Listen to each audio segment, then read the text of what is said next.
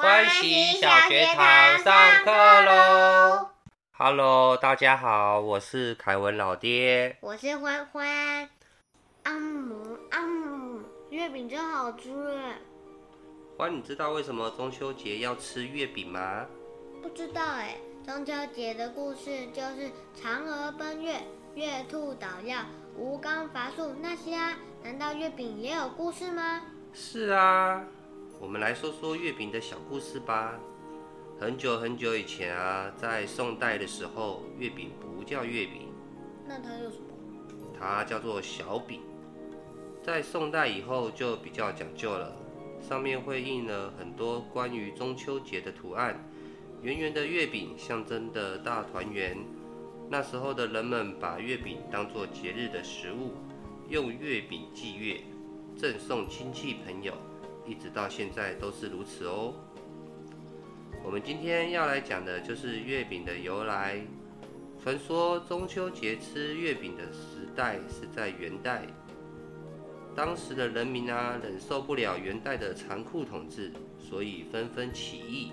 起义是什么？就是用武力去推翻、脱离或是反抗当时的统治行为哦。但这不是不可以吗？所以要偷偷的啊。这时候互相联络的方式就是用月饼。啊，月饼。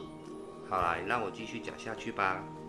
起初，蒙古人推翻了宋朝，建立了元朝。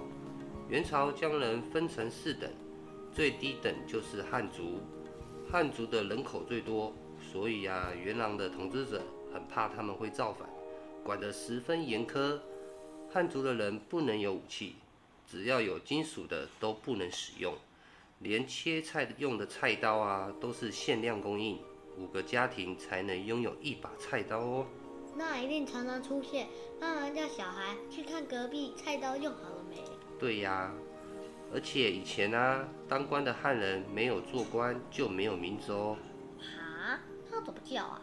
就叫爸爸妈妈的年龄啊，或是叫祖父母的年龄来取。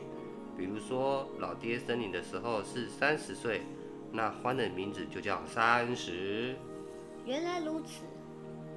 元朝的人还不准汉人在晚上点灯，不能聚在一起说话。为了加强管理，每二十户汉族人编成一甲，而做甲主的一定是蒙古人。家族里的百姓都受到甲主的奴役，甲主说什么，他们就得做什么。那一定有很多不合理的事情发生啊！是啊，所以才会起义啊。元朝末期，皇帝沉迷享乐，军队疏于管理，整个国家乱七八糟。汉人感觉时机成熟了，开始偷偷计划推翻元朝的事情，其中包含了元朝统治这些年，每个汉人的心中都积累了很多很多的怨恨。今天我们汉人就要出头。我总结了一下原因，主要都是因为时间配合的不够好，各地的起义有先有后，没有办法给元人来个措手不及啊。元人的严格统治，起义时想互相传递信息都很难啊。这位是刘伯温，朱元璋请来的军师，早年也当过官。对人疾人间疾苦深有体会。军师，你觉得该怎么办呢？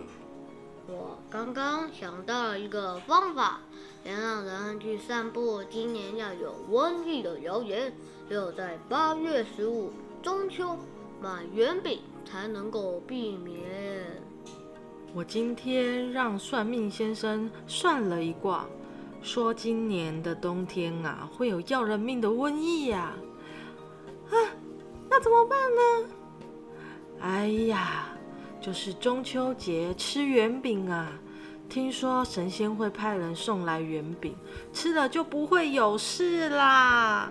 另一批人就负责做圆饼，把行动的纸条藏在圆饼里，拿到圆饼的人就会发现其中的奥秘。纸条里是写了什么？中秋夜杀鞑子，迎义军。八月十五那天啊，各路义军一起响应，很快的，徐达攻下了元大都，起义成功了。朱元璋推翻了元朝，建立了明朝。为了纪念汉人推翻元人统治的起义，朱元璋传下口谕：每逢中秋吃圆饼。圆饼的形状就像十五的月亮一样，所以后来才叫月饼哦。哦，原来如此，原来是因为这样才要吃月饼。那柚子呢？为什么中秋节一定要吃柚子？哦，不对，是柚子。营养丰富的柚子，除了烤肉大吃大喝后来一点解油腻、助消化外，还有其他的意思哦。中秋是团圆节，柚子当然回家团圆啦。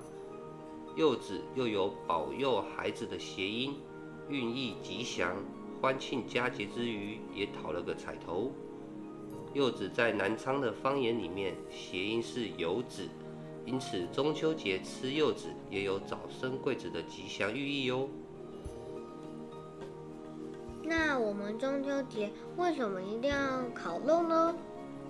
我们常常听到一句话：“一家烤肉万家香”，这是出于一家烤肉酱的广告，而且烤肉很花时间。